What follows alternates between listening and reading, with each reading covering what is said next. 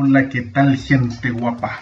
¿Cómo están todos ustedes? Espero que de una manera u otra estén excelentes, donde quiera que estés y a la hora que estén escuchando este audio.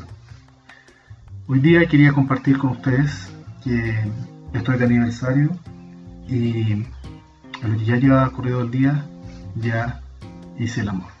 Pero hice el amor no como muchos de ustedes se imaginarán, que probablemente se estén pensando en relaciones íntimas entre parejas. No, señores. Hice el amor porque escogí a mi esposa una y otra vez hoy día en nuestro aniversario. Como comentario les cuento que estamos cumpliendo 25 años de relación.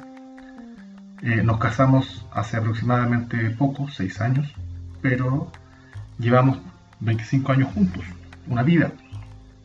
Y como muchos sabrán, las relaciones no son perfectas. Siempre hay roces, siempre hay pequeñas discusiones. Y justamente en este aspecto me quería detener cuando me refiero a que dice el amor.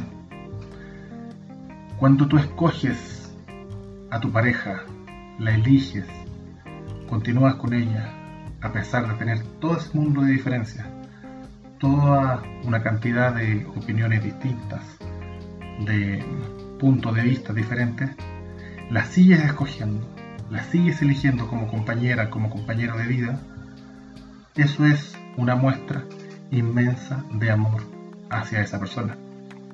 Es una muestra inmensa, porque tú la estás reconociendo de manera imperfecta, no la estás idealizando, la estás reconociendo con sus defectos, con sus diferencias y a pesar de todo, la aceptas, la eliges y continúas junto a ella. Eso, hace un tiempo atrás, 10, 15 años, aprendí que es una muestra de amor incondicional, una muestra de amor mucho menos visible tal vez. Y cuando tú o tu pareja eh, lleguen a un altercado, pueden llegar a conversar más calmadamente o, sin tener una discusión un poco acalorada, siguen juntos, siguen teniendo ese sentimiento uno por el otro, es mucho mejor esa forma de hacer el amor que una relación íntima, un, encuentro a veces eh, casual. Hay gente que le llama hacer el amor a un encuentro casual entre dos personas, un encuentro íntimo casual.